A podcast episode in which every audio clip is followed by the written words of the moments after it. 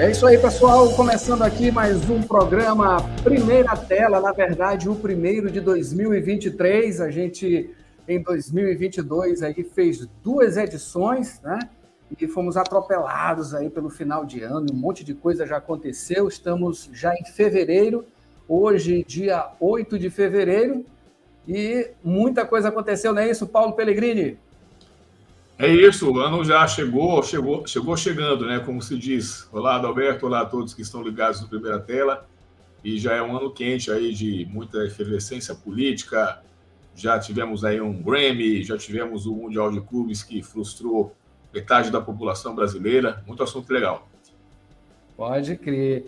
E olha, você que está chegando aqui agora pela primeira vez, né? A gente também está começando, né? Essa é a terceira edição, depois de uma primeira é, em termos assim de plano piloto, né, digamos, uma segunda já um pouquinho melhorada. A gente, enfim, vai é, na medida do tempo aí dessas edições tentando melhorar e tentando trazer também vocês para perto da gente para a gente discutir algumas coisas aqui. É, nós estamos nessa nessa lida diária, né, como jornalistas, vendo, observando e a gente quer que você acompanhe a gente. A gente tem um canal lá no YouTube, onde provavelmente você está vendo aqui. Temos também um canal lá no Spotify, né? E outras, outros tocadores de áudio também. Vá lá, curte com a gente, enfim, participe de alguma maneira também com a gente. Pode deixar seu comentário, né? Já que a gente não está ao vivo aqui agora, a gente pode ver depois e trazer esse comentário nas edições posteriores. E a gente provavelmente vem aqui toda semana. A gente vai tentar, pelo menos, essa é a meta de trazer toda semana aqui alguns comentários sobre assuntos diversos, né? De política, música, cultura, enfim. Temos outros componentes também, né? Que ainda não chegaram por aqui, mas em breve estaremos é, com o time completo aqui, não é isso, Paulo Pellegrini? Vamos lá. Então, assim, é, começando, não é isso, Paulo? A gente sempre discute, conversa sobre coisas relacionadas à política e não tem como deixar de é, mencionar as mais recentes né, da política, e hoje, claro, a gente está acompanhando aí essa pendenga, digamos, né, em termos de é, assuntos da economia.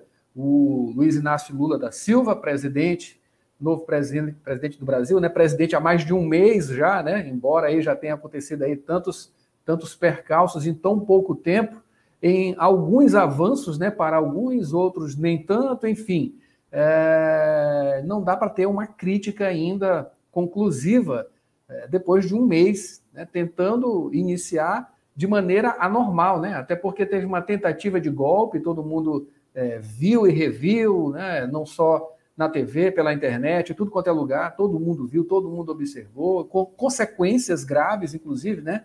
É, em termos é, ju judiciais, né? de justiça, devem é, correr aí, né, com, com o passar do tempo também.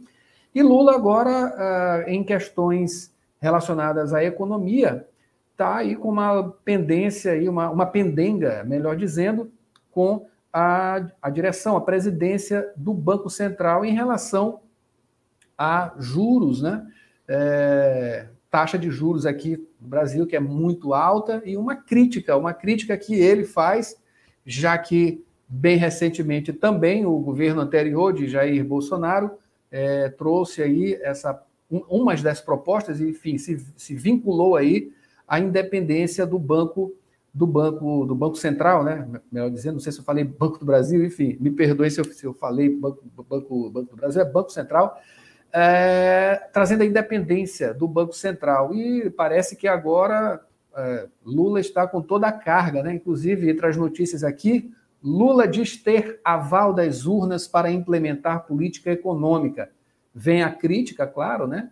Lula escolhe política econômica que já deu errado antes, diz Gustavo Loyola Meirelles, né, que já foi inclusive candidato e na campanha uh, mostrou-se aí uh, concatenado, assim, enfim, uh, apoiando, né, uh, o que seria ali a campanha, o que é, o que foi a campanha de Lula, né, em termos econômicos também, está também criticando, dizendo ele aqui que Lula está seguindo a política de Dilma na economia.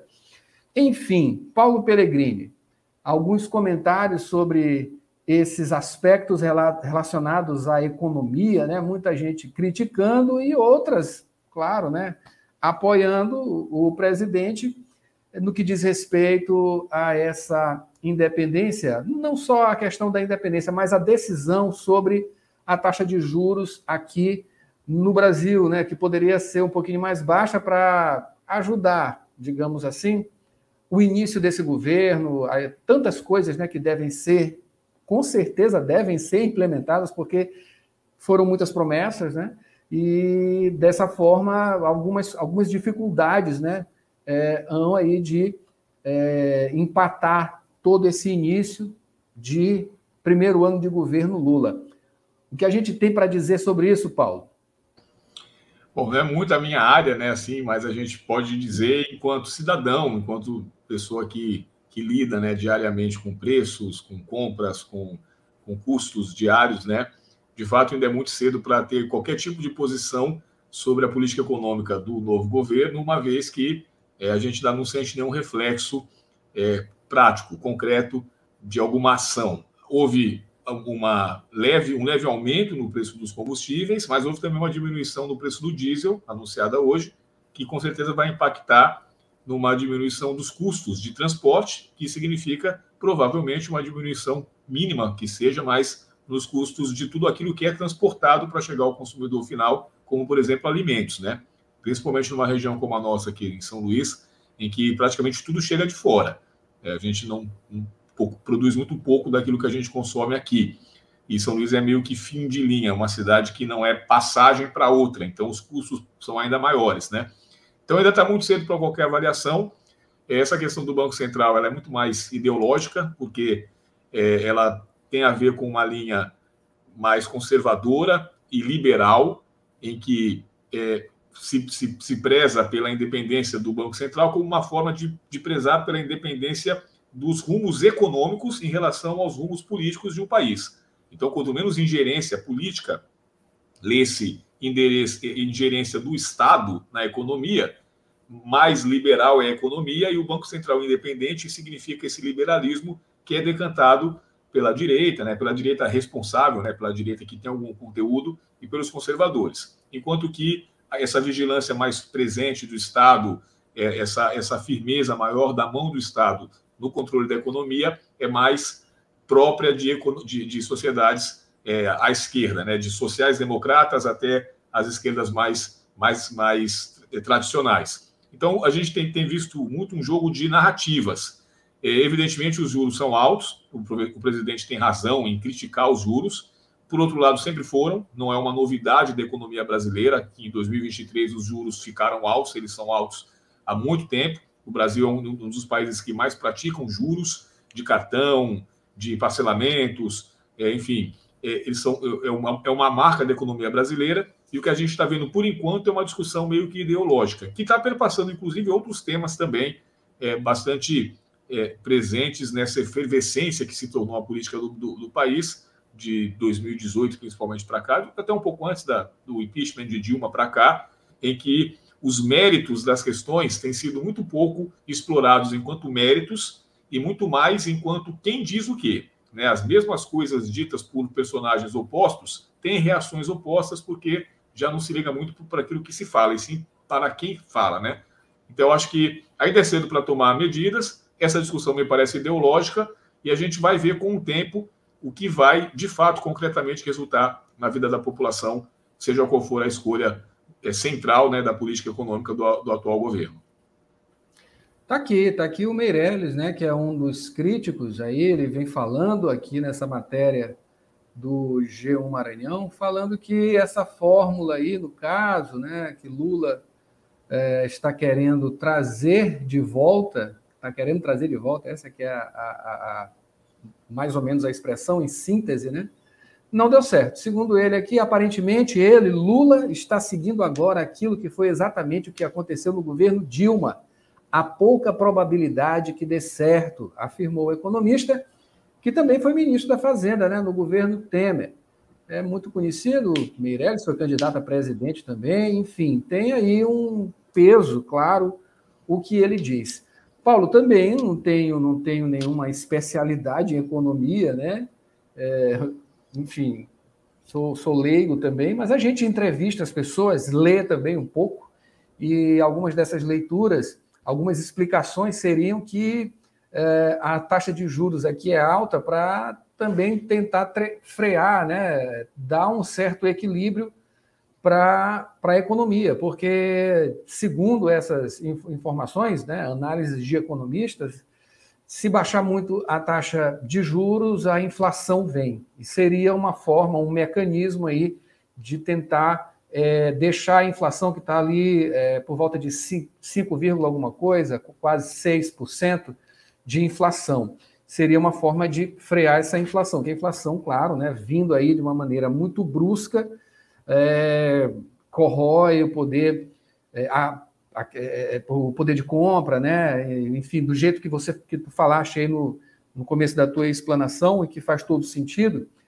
E essa seria a explicação para esses juros aqui no Brasil ser tão alto, né? Uma precaução para se frear a vinda aí da inflação. Inflação que está corroendo vários países, mundo afora, países muito mais desenvolvidos do que o nosso, enfim, é uma problemática mundial, né? As projeções de crescimento é, da economia, né, para esse ano agora de 2023 não são boas, né? A gente veio de um ano de 2022 que, é, por conta de ações para inflamar, digamos assim, a, a, a campanha uma das campanhas, a campanha no caso de Jair Bolsonaro, deu um impulsionamento, aí impulsionou, acabou impulsionando a economia de alguma maneira, né, deu um poder de compra aí com a, a, a queda do preço eh, de combustíveis, que foi bem acentuada, né, também impulsionada por,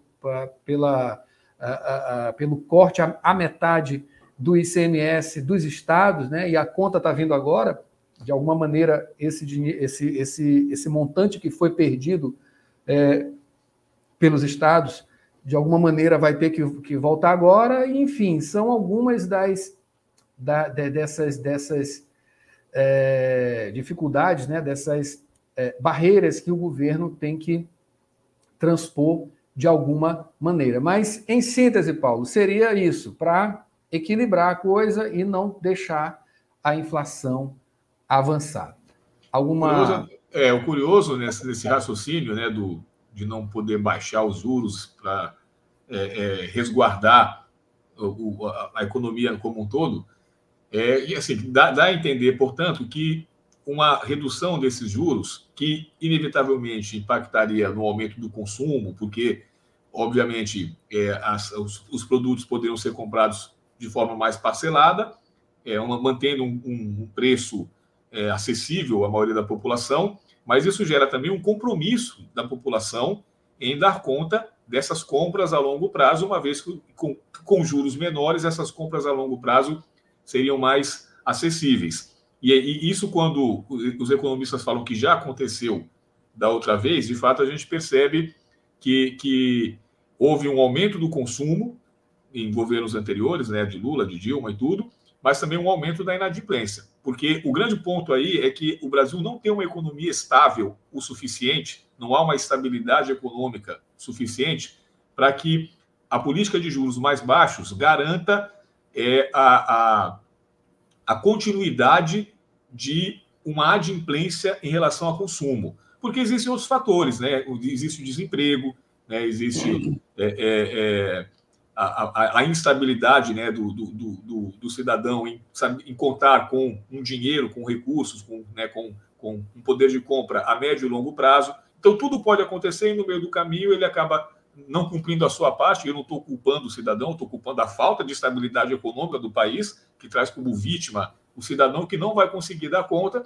E aí, como você falou, a proteção é manter os juros num nível é, relativamente elevado, para que, de fato, quem entre nesse, nessa ciranda entre com a garantia de que vai honrar até o final. Então, são, são pequenos detalhes que mostram que a discussão ela, é, ela acaba sendo não só econômica, mas ela vai ter também um, um, um componente social, político, ideológico, porque tem a ver com o, o, como o cidadão comum lida com essas, essas situações enquanto, eh, não só enquanto consumidor, mas enquanto cidadão. É, é, uma, é um sentimento né, de, de pertencimento a uma roda da economia que o, o país não permite. E quando permitiu, houve uma pujança num certo momento, mas houve depois uma queda. E é nesse sentido que é a crítica ao governo Dilma. O, o governo Dilma, quando surge, ele já pega um pouco desse, dessa onda decrescente. Muitas pessoas devendo, né, o FIES não funcionando tão bem, já os impostos aumentando, pouca isenção, como havia no governo Lula, e por vários motivos, não cabe a gente aqui julgar, né, mas de forma geral, o governo dela não conseguiu manter. E aí ela foi sendo, também por alguma falta de habilidade política e tudo, vítima de, uma, de, um, de um, um ciclone ali que foi desembocar no seu impedimento por um motivo trivial, né? ou seja, na verdade, se queria o impedimento dela e se procurou um motivo. Mas a, a, grande crítica ao governo dela foi a sensação que esses economistas tiveram de que se continuasse, o barco ia ficar à deriva totalmente. Então, são, são a, é, é, essa crítica ela tem um cunho ideológico, né? E, e vindo do, do, Meirelles, que é um cara respeitado por todas os, as esferas, né? Inclusive pela própria esquerda, ela tem um certo peso. É uma crítica que tem um peso, sim, que a gente vai é, é, acompanhar o que vai acontecer, se de alguma forma o Lula e a equipe econômica do, do Haddad, a equipe, vão encontrar um meio termo aí entre essa briga com o Banco Central, com juros e tudo mais, mas ao mesmo tempo também não cair né, num risco de fazer a economia ter um, uma ilusão de crescimento que lá na frente o povo vai pagar a conta com falta de pagamento, desemprego, baixa renda, e aí volta tudo de novo, né? Tem, esse, tem essa situação que tem que ser equacionada muito bem. É, ninguém quer isso, né? Mas tu falaste agora aí em narrativas, não é isso? É, coisas relacionadas a um posicionamento mais ideológico. Isso aqui vai ser tomado com certeza como, como um posicionamento ideológico, né? Já no desdobramento. O PSOL apresenta requerimento para Campos Neto, né, que é o presidente do Banco Central, explicar a política de juros lá na Câmara, né? Então, assim, isso aí já é uma, uma movimentação que não tem como não ser lida, né? Pelo menos para uma parte, a gente traz aqui as leituras, né? Algumas leituras que não são, no, são, são nossas, né? É, são gerais, digamos assim, várias, né? Então, assim, esse é um é uma é um é um desses é, é um desses matizes no cromatismo, né? Da, da política. Tá aí. O pessoal apres, apresenta requerimento para Campos Neto explicar a política de juros na Câmara, né? Então, assim, já é aquele processo para levar a, o, o, Campos Neto lá para explicar, porque é, na leitura né, de alguns, é, ele teria aí, teria como, de alguma maneira, baixar essa taxa, essa taxa aí de, de, de, uh, de juros, né? Para facilitar as coisas. É nesse caminho aí? Exato. O presidente do Banco Central tem essa prerrogativa, ele tem como, como discutir com a sua equipe e, de fato, baixar ou aumentar a taxa de juros é, é uma decisão, né? Não é algo que, que seja naturalmente feito só pelos desígnios econômicos, pelo mercado. Não, é uma decisão que pode ser tomada ou não. Assim como aumentar ou diminuir impostos, é, vai, vai ter que se ver o impacto disso para a economia como um todo. E, obviamente, a gente torce para que essa decisão seja pautada pelos interesses do povo, do público, da, da, do, do, trabalhador, da, da, imensa maioria das pessoas, e não da, minoria, que são os empresários e tal. Então, claro que isso não é fácil, é uma decisão que é difícil tomar, porque também enfraquecer o empresário é enfraquecer o trabalhador. Essa é, é uma visão interessante que muitas vezes a gente não tem por enxergar as coisas de maneira muito separadas, mas, mas é, a empresa saudável apesar do lucro ser maior e do empresário se dar bem, mas ela é também o, o, o empregado saudável, porque mantém o emprego, porque mantém as condições de trabalho é, é, é mais dignas, né? Pelo menos tem condições de manter. Uma empresa falida é uma empresa que vai demitir, que não vai é, oferecer condições mínimas de trabalho, vai, vai tornar o trabalho inseguro, insalubre. Então, não são tão separados assim, o que não anula a gente dizer, claro, que toda a relação é, nesse nível uma relação de exploração, tudo. O capitalismo é isso. Mas no jogo como um todo, é, o mexer com, a, com, com esses índices inflacionários de taxa de juros e tudo aquilo que mexe com o emprego, no fim das contas, é algo que diz respeito não só ao empresário, mas também ao trabalhador. Não só a um, mas também a outro, né? E a gente ainda vive, Adalberto e, e amigos, Essa é uma sensação de que é uma névoa né, por cima de toda e qualquer discussão relevante nesse país que diz respeito ainda ao governo passado. Quer dizer, é, tudo que se discute hoje é, ainda tem um pé de dezembro para trás, né? não só pelo impacto social, político, econômico, cultural que o governo passado deixou, e é inevitável que o governo atual é, esteja pisando num território que lhe foi deixado com características bem diferentes da, daquele, daqueles, daquelas que ele quer agora, né? Mas também tem um pouco de, de buscar culpados, né? Enquanto soluções não vêm, é, os problemas têm um culpado, ou vários, né? São os ministros, o presidente, o ex-presidente, no caso, e tudo, que é uma coisa comum da política também, não é só nesse nível nacional, em tudo quanto é nível, né? um novo prefeito assume, um novo governador assume, e ele olha para trás e fala também o que deixaram para mim. Então, o governo Lula, nesse momento, está um pouco pautado por isso, né? um olhar para o passado. E essas discussões elas têm permeado a política do atual governo, quando poderiam ser um pouco menos é, preponderantes, né? Poderiam estar lá, mas um governo que olhasse mais para o presente e para o futuro e menos para o passado. Não que deixasse de olhar para o passado, mas que olhasse menos. E a gente vê ainda uma forte presença do passado nas discussões, que tem influenciado as tomadas de decisão. O que deveria influenciar preponderantemente é aquilo que o governo quer fazer, efetivamente, aquilo que ele se propõe a fazer e ver o que o passado tem a ver com isso. Mas me parece que ainda há uma, uma dubiedade nessa sensação. Ainda se busca o passado como ponto de partida da discussão para se chegar ao presente e ao futuro. Estou dando uma filosofada aqui, mas é, essa névoa ainda está cobrindo, né? Talvez isso com o tempo vá desaparecendo. Tem tudo para o Congresso, é, com, a, com, a, reeleição né, dos dois presidentes da Câmara e do Senado, eles teriam discursos mais aliados ao, ao presidente, aos seus ministros, e com o tempo a, o, o, país vai tocando, pensando no agora e no, e no à frente, né? E menos nessa. É que essa névoa vai se dissipando aos poucos, mas ela ainda está muito forte. É, o pessoal pede, Randolph pede, as mesmas figuras que nos últimos anos andavam aí bradando contra o governo e tudo, estão aí ainda bradando, mas elas são governo já agora, elas talvez não tivessem necessidade de ficar buscando, porque eles estão no governo e o povo quer o trabalho, quer o que aconteça daqui para frente, né? Tá, vamos prosseguindo aí, ainda tem pauta de política, Paulo. Agora aqui, olha só essa aí. Bolsonaro se colocou na investigação do 8 de janeiro, afirma Dino em entrevista à UOL, né? É, claro, todo mundo viu aí esse último lance, né? Esses últimos lances com o Marcos Duval, né? O, é, com aquela história toda, né? dele, o, ele o Bolsonaro teriam aí se reunido, ele, o Silveira e Bolsonaro, para tentar grampear de alguma maneira é, o, o, ministro, o ministro Alexandre de Moraes, para de alguma maneira trazer ele para o meio dessa história com alguma, alguma desconfiança, né? gravar ele, captar ele falando sobre alguma coisa, enfim, arrancar ali de alguma maneira alguma, alguma afirmação, né? é, que pudesse contaminar, digamos assim, esses processos que estão acontecendo, né, de investigação é, contra fake news, é, atos antidemocráticos e assim vai. E o ministro da Justiça disse aí, né, que quem se colocou lá foi o próprio próprio Bolsonaro, né?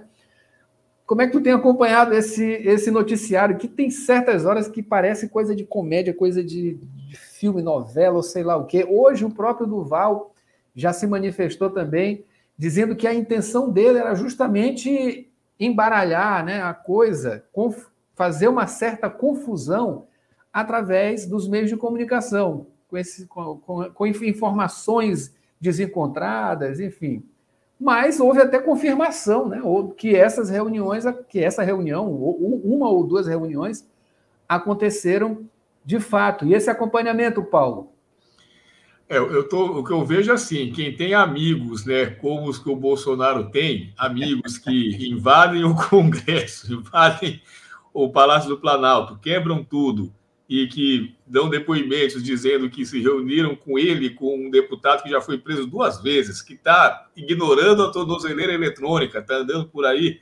Esse, o Bolsonaro não precisa de inimigos, né? Esse pessoal todo enterrou o, o fenômeno político que foi Jair Bolsonaro de, de 2018, que em tempo todos sabiam que era um fenômeno político extremamente é, polêmico, né? Para usar palavras mais mais, mais depreciativas aqui, mas assim, se sabia que não ia dar certo. Não, não, não tinha como é, é, é, achar que a, a, eleição de um deputado, né, como era Jair Bolsonaro, com seu histórico de declarações, de posturas e de realizações que não existiam, né? E o próprio histórico dele como ex-militar, é, não, não, diziam ali que, haveria ali um candidato a presidente do Brasil que iria, como presidente, fazer um mandato espetacular e tal. Nada indicava, né?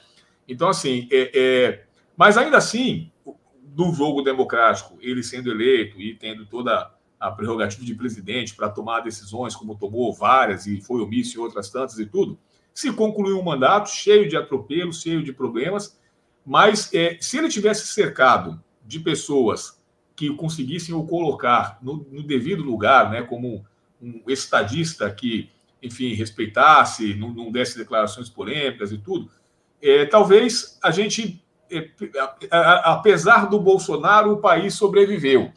Mas ele conseguiu cercar de gente tão incapaz quanto. E, e depois que ele sai do governo, então, tendo ele participação direta ou não, e é isso que tem que ser investigado nesses atos todos, em todas essas declarações e todas essas atitudes criminosas, né? Porque, afinal, invadir, quebrar, é, é crime, né? E, e, na interpretação do, da tentativa de golpe também é crime, né? Nessa interpretação, interpretação também é crime.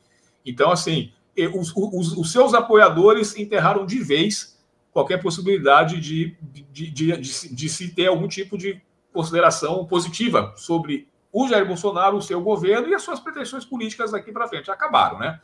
Então, eu acho assim que essa, essa é mais uma parte do olhar do passado mas essa tem sim um, um, um, porquê, porque não tem como, né? Se a gente levar em conta também que Lula foi preso anos depois e saiu do governo, nada mais justo que todas as investigações prossigam, Jair Bolsonaro à parte, é, é fora do governo, né? Para que se chegue, se chegar alguma, alguma conclusão de que houve crime, de que houve participação, que a justiça seja feita. A gente espera que seja que haja de fato o, o prosseguimento de investigações e, numa eventual é, é, comprovação, as, as, penalizações devidas, porque a história do Brasil foi assim, né? Então não, não vai ter, não tem que ser diferente. É, não, não, não pode ter a perseguição, não pode ter a, a justiça pela justiça, o, o justiçamento, mas dentro do rito político e jurídico que sempre ocorreu no Brasil, que ocorra da, da, da melhor maneira. Senão a gente começa a escolher aquilo que é justo ou que não é. Para um é justo, para outro não é, porque é golpe, não é golpe. Se há um rito se há a presença do, do Estado, se há a presença da justiça, se é um Estado democrático e se preza por esse Estado democrático, esses ritos têm que acontecerem, doa quem doer. A gente não pode ficar escolhendo que é justo para um, não é justo para outro. Então, o Bolsonaro que seja agora, tudo indica que será a bola da vez, porque o governo dele foi uma, uma sucessão de atos que mereceram e merecem investigação para que a, a, gente possa, no futuro, ver o que vai acontecer. Eu acho que 8 de janeiro é mais um. Eu acho que, que há elementos que possam, de alguma maneira, ligá-lo, né? A, a, não, talvez não diretamente, mas, enfim, se, se houver. É, o, o Flávio Dino tem usado essa expressão, né? O elo que faltava. Se isso for realmente comprovado, é, é não, não, não há o que fazer. Tem que transcorre o rito e deixa a justiça seguir o seu caminho. O governo não pode esquecer de governar, né? não pode se preocupar só em olhar para o passado, resolver pendengas tal, porque, como o próprio Lula falou, ele foi legitimado pela maioria da, da população, não esmagadora, mas uma maioria, 60 milhões de pessoas, que estão ávidos em, em, em, ter um país melhor, né? E que tem a lembrança de um governo dele de 20, de 15 a 20 anos atrás, em que, assim, de forma geral, o país vivia assim um estado melhor, né? As coisas eram mais baratas, as pessoas conseguiam comprar carro, casa, financiado, havia assim, um momento de uma pujança que não era só nacional, era global, mundial, e o Brasil soube aproveitar. Nós estamos aqui na UFMA, a UFMA teve uma revolução nas, nas obras, né, no, na criação de cursos de graduação, de pós-graduação, de graduação, no governo de Lula. Né? Então, assim, é óbvio que é possível que isso volte se o governo conseguir se concentrar nisso e não se concentrar, na maioria do tempo, em ficar ouvindo nossos amigos Randolph e Boulos da vida e ficar querendo fazer justiçamento. Não é papel do governo, esse papel é da justiça. A justiça é outro poder que faça a sua parte. É. E, claro, ali na, na posse né, dos deputados, já ficou uma coisa bem marcante uh, os deputados que vão ali fazer, e senadores também, que vão fazer essa, essa oposição. Né? Inclusive, Bolsonaro, lá nos Estados Unidos, tem falado que a, a meta é voltar para cá, para o Brasil, mas não disse quando, né? é, para assumir justamente esse, essa posição, né? de, de a figura central para uma oposição responsável. Ele disse, né, uma oposição responsável. Bora ver como é que isso vai ser na prática. Mas a gente viu ali as fotos, né, do, da, da, do, do Eduardo Bolsonaro, também é, as figuras já que são já bastante conhecidas, algumas novas e que foram fenômeno de, de voto aí do, é, com o bolsonarismo ainda, né, que vão fazer a, a, a oposição lá no Congresso ao governo de Lula.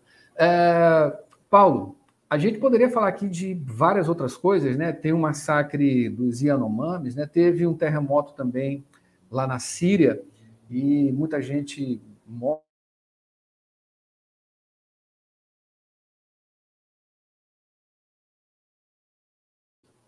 Tivemos uma queda no sinal, voltou agora, enfim. É, de alguns desses assuntos, né, assuntos mais pesados, digamos assim, é, terremoto na Síria e Yanomamis, né, aquela questão terrível, né, que acompanha, estamos acompanhando, né, já tem mais aí de uma mais de uma semana, e a, a, a fuga né, ali daquelas, daquelas pessoas, né, que trabalham ali no, no garimpo, garimpo ilegal também, né, muita gente, muita gente e, e pessoas também, né, vozes falando que essas pessoas elas precisam ser acolhidas também, né? Elas devem ser de alguma maneira encaminhadas para algum tipo de, de trabalho, qualificação, não sei, enfim, o próprio governo federal tem, tem de dar conta desse aspecto também, porque a gente, de uma certa forma, faz as comparações com o nosso histórico, né? O nosso Brasil histórico acabou a escravidão, liberaram aí a, a, as pessoas pretas, né? ex-escravos e ficaram aí jogadas e, enfim, não teve ali uma, um tipo de, de acolhimento, projetos e coisas do tipo, né? Com educação, emprego, trabalho e coisas do tipo, né? Não teve e é, resultou no que resultou, né? Enfim, todos, todo desdobramento.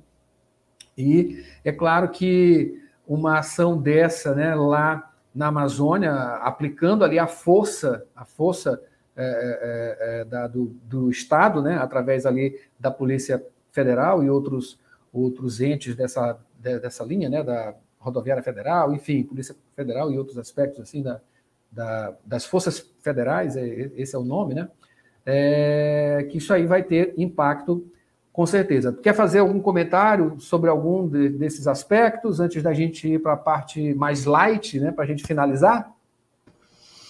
É, o, de, de, fato, essa questão humanitária né, do, do Yanomami é uma vergonha para o Brasil, uma, uma, crise sem precedentes. Embora desde criança eu ouça falar dos Yanomami, desde criança eu ouça, eu ouça falar né, de, de, de, que eles são um, um, um, povo né, que tem pouca guarida, né, pouco respaldo ali, pouca assistência. É, mas a gente não, eu não lembro de ter visto imagens tão chocantes quanto essas que a gente está vendo agora, né, da desnutrição em altíssimo grau, mortes de bebês e tudo. Então, é, não, há, não, não, há tempo a perder, né? E, os esforços têm que ser concentrados, como estão sendo, em, em, em, prover essa população de saúde urgente, né, de assistência urgente e, e livrar os invasores de suas terras, né? Porque a terra, a terra indígena é uma terra protegida por lei. Então, quem está lá de forma indevida está fora da lei, é invasor. E a gente percebeu que a, a Polícia Federal, o Exército, né, a Força Nacional, tem lá já anunciado né, que vai agir e os, os garimpeiros estão pulando fora porque não vão poder bater de frente. E aí que a gente né, falando um pouco do governo anterior, é claro que houve uma permissividade muito grande para que chegasse nesse ponto, dividir uma permissividade dividida entre a, o, o, poder federal ali, cujas essas terras são diretamente ligadas, né, em relação ao qual essas terras são ligadas, mas para se chegar até lá, né, se atravessa rodovia estadual, né, se burla imposto estadual e municipal. Então, muita gente ali fechou o olho para que chegasse nesse ponto. E a gente espera que, que resolver não se resolve nunca, né? mas que pelo menos minimize o suficiente aí para que esse, essas mortes e essa, essa desnutrição e todo esse estado de pobreza extrema acabe, né? E esses povos possam se, se proteger e continuar ali, porque, enfim, a ideia é essa, né? São povos chamados povos originários, que têm o direito à terra, direito à sua moradia, direito a exercer a sua cultura. Claro, são integrados à sociedade, porque vão ter documentos, vão, vão votar, enfim, tem, tem, todos os direitos também dos, dos povos de fora, normal, do, do brasileiro que não é indígena mas tem lá, tem lá a sua proteção e ela precisa ser, ser fortalecida. Né? E nesse aspecto, a gente vê que há uma preocupação do governo e tomara que não seja só agora uma propaganda, aquela coisa intensiva, mas que seja uma campanha de médio e longo prazo e que nunca mais socorra, né? que a gente não venha daqui a 10, 20 ou 30 anos falar novamente de, em descaso das autoridades com essa população que é originariamente brasileira. Né? Nós não somos, nós somos imigrantes, mestiços, eles nasceram lá, estão lá desde sempre.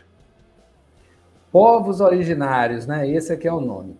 É, puxei a câmera para cá porque é, eu fazer um certo mistério. Eu só quero falar antes, né, da gente ir para nossa finalização, quebrando um pouquinho aqui o, a, pauta de política, né, com alguma coisa mais relacionada à música e entretenimento. Paulo, olha lá o que, que tu vai dizer Olha a confusão que tu vai armar a partir do que a gente vai mostrar agora aqui na tela, né? O Grammy, vamos falar sobre Grammy, é isso? Que, que, que, que, coragem também, né? Porque tem, tem certas coisas ali. Eu não sei se é coragem por parte de quem critica ou, ou, ou se é alguma coisa relacionada à qualidade musical mesmo, né? Enfim, o que, que a gente pode falar sobre esse Grammy, Paulo? Eu assisti boa parte da premiação, não assisti tudo, que era muito tarde, enfim, aí, é, por, exemplo, eu não vi a, a, premiação da categoria da Anitta, eu só soube depois. É, por um lado, me deixa feliz, assim, porque nós aqui na Rádio Universidade estamos bem atualizados, boa parte desses premiados e, dessas músicas todas estão aqui com a gente, estão nas outras emissoras. Eu digo isso assim porque, para quem não é afeito a essa questão de programação de rádio e tudo, não sabe a dificuldade que é, hoje em dia, é o acesso a essas músicas, porque assim, antes era muito mais simples, as coisas chegavam até as rádios, você só recebia aqui um, um CD, um disco e vai para o ar, agora você recebe informação, e essa informação você tem que transformar em áudio. É o tempo todo downloadando e cadastrando, e isso dá um trabalho terrível. A indústria cultural, ela passou o seu trabalho para o jornalista. É, e aí, nesse aspecto, a gente vê que boa parte dessas canções todas aí que o Adalberto está colocando na tela, o ouvinte aqui da rádio escuta. E aí que vem outro, outro aspecto, boa parte, por quê? Porque a outra parte a gente já, já não toca tanto, porque a gente acha que já não tem muito a ver com a linha. E eu acho que aí tem um pouco de uma discussão estética é, que passa, assim, pelo, pelo, pela forma de se fazer música hoje em dia, né? A música hoje ela é muito mais programada, sintetizada, fruto de ação de um programador em cima de softwares do que tocada ou executada de um músico com um instrumento. Então, boa parte dessas canções, eu costumo dizer que só tem o, o de humano o cantor e o produtor. Mas tudo aquilo que a gente ouve, é, a máquina sintetiza, é a chamada inteligência artificial. Você é capaz de transformar o som de um microfone comum num, né, num Neumann, de altíssimo nível com a ação do software. Você não tem um Neumann, mas o, o microfone virtual que você tem faz o papel de um Neumann. E isso acaba acontecendo em tudo, na voz, é, nos instrumentos que se ouve, tudo. Nada ali é real, né? É tudo é, simulado. Que é um outro tipo de conhecimento. Não, não se diz aqui que isso necessariamente é melhor ou pior, mas exige do músico um outro tipo de conhecimento que é diferente daquele tradicional. E justamente por isso, é, eu, eu faço uma crítica que é assim, que exatamente pelo fato dessas possibilidades serem tão gigantescas através da máquina, é, é, por que, que, as músicas continuam tão parecidas? Por que, que as vozes são tão parecidas? Por que, que a gente vê, vê pouco, pouca criatividade nesse mecanismo, já que é tão mais é, possível ser criativo, né? É, é, muito mais difícil ser criativo com um violão na mão, tudo já foi feito com, no violão, do que com softwares que te simulam N possibilidades. Mas, incrivelmente, a gente ouvia na música do passado uma variedade de harmonias, de ritmos e de melodias maior do que o que a gente vê hoje, vê hoje né? A gente ouve as, as músicas num determinado pacote. As divas pop têm todas a mesma cara, o mesmo som, o mesmo produtor, né, a mesma estética. As bandas de rock têm a mesma cara, os, os, os, grupos de reggae têm a mesma cara. Então, é engraçado como, apesar da tecnologia propiciar mais possibilidades, a criatividade uh, ficou mais acomodada. Né? É, é mais fácil fazer mais do mesmo que parece que o respaldo de crítica e público é maior, né? Então, assim, a gente viu, aí falando do Grammy, eu acho o Harry Styles um cara muito bom, as músicas são legais, ele canta direitinho, ele toca com banda, né? Tem, inclusive, uma baterista mulher, uma tecladista mulher, uma backing vocal mulher, é uma banda bem diversa. É, eu acho que a Beyoncé é um, é um, fenômeno, não vai se... É a mulher que mais venceu Grammys, né? Então, ninguém chega nesse ponto à toa. É, não gosto desse, dessa turma latina atual, Farruko, Bad Bunny. Eu acho que o som deles é um som é, é, zoadento, né? Acho que o, a, a, latinidade tem a sensualidade, tem ali um pouco de ginga e tal, mas ela tem também, tem que ter um olho, né? Pega uma salsa cubana, pega a música é, é, é latina que tem metais e tudo, você tem um molho. Essa turma é muita, muita pancada, pouca melodia, pouca, pouca harmonia. E a gente tem dificuldade de tocar aqui Bad Bunny, Farruko, Pitbull. É, é, enfim, então assim, todo mundo vai para o mesmo barco, concorre ao Grammy, mas ainda dá para a gente dividir um pouco em, em termos de, de qualidade, preocupação estética, de originalidade do som, uma turma de outra. E foi legal para encerrar, foi legal no Grammy também a homenagem que foi feita a Motown, é, Steve Wonder e o veteraníssimo e imortal já, Smokey Robinson, que é um dos principais compositores do século XX, ele está mais de 90 anos, foi lá, cantou. É, o, o, cara que fundou a Motown, Barry, Barry Gordy, estava lá, também com quase 90 anos. Então foi legal. A, essa turma toda aí, do Michael Jackson para cá, só existe porque esses caras lá dos anos 60, James Brown, Marvin Gaye, The Supremes, o próprio Steve Wonder, é, Curtis Mayfield, esses caras existiram para criar essa, esse soul, né? Da New York, de Anna Ross, tá? o soul, a música negra é, misturada com jazz, com o blues, e aí desembocou no que a gente vê hoje aí, que é um pouco distorcido, mas só existem porque existiram esses caras, e foi muito legal a sacada do Grammy de homenageá-los com um, um pupurri, né? Foram cinco ou seis músicas, Steve Wonder lá quebrando tudo e homenageando a Motown dos anos 60. Maravilha, maravilha. Ó, teve aqui, é, vamos aqui para o rock, né? Acho que está mais perto aqui da nossa realidade, digamos.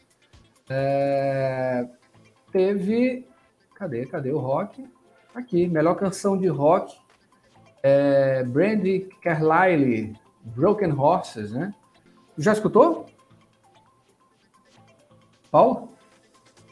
Sim, sim, ela, ela, cantou ao vivo essa música. É, a Brandy Carlile ela é uma artista country, né? Ela, ela, a pegada dela é meio Shania Twain, meio é, é, Sheryl Crow. Ela, ela, só que ela fleta com o rock, né? Ela tem uma pegada bem, bem. Quando eu escutei essa música, eu me lembrei muito, me lembrei do Oasis e me lembrei do The Who. Tem umas, umas quebradas de bateria bem, bem Keith Moon.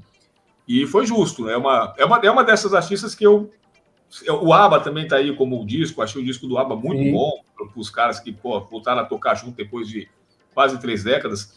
Então, algumas coisas ali são muito legais mesmo. É, Randy Carlyle foi, foi bem justo, né? É, eu gostei, é um som que eu gostei. Depois você pode assistir no YouTube, pegada boa. Maravilha. O Ozzy, ele foi, concorreu também com Patient Number 9, né? É, apresentando aí. Uma homenagem ao Jeff Beck, né? Jeff Beck, né, cara, que morreu recentemente. Enfim, uma perda gigantesca para a guitarra. Inclusive, eu vi outro dia aqui é, um vídeo de David Gilmour falando sobre. Né, ele, ele indagado sobre grandes influências, guitarristas e tal, e ele citou Jeff Beck, né? Isso aí, eu acho que com certeza antes do, do cara morrer, né? Enfim, eles eram colegas ali de, de, de, é, de rock and roll, né? É, eles tocaram Ozzy... Yardbirds, né? Um substituiu o outro, não foi? Ou tocaram juntos? Não, não lembro.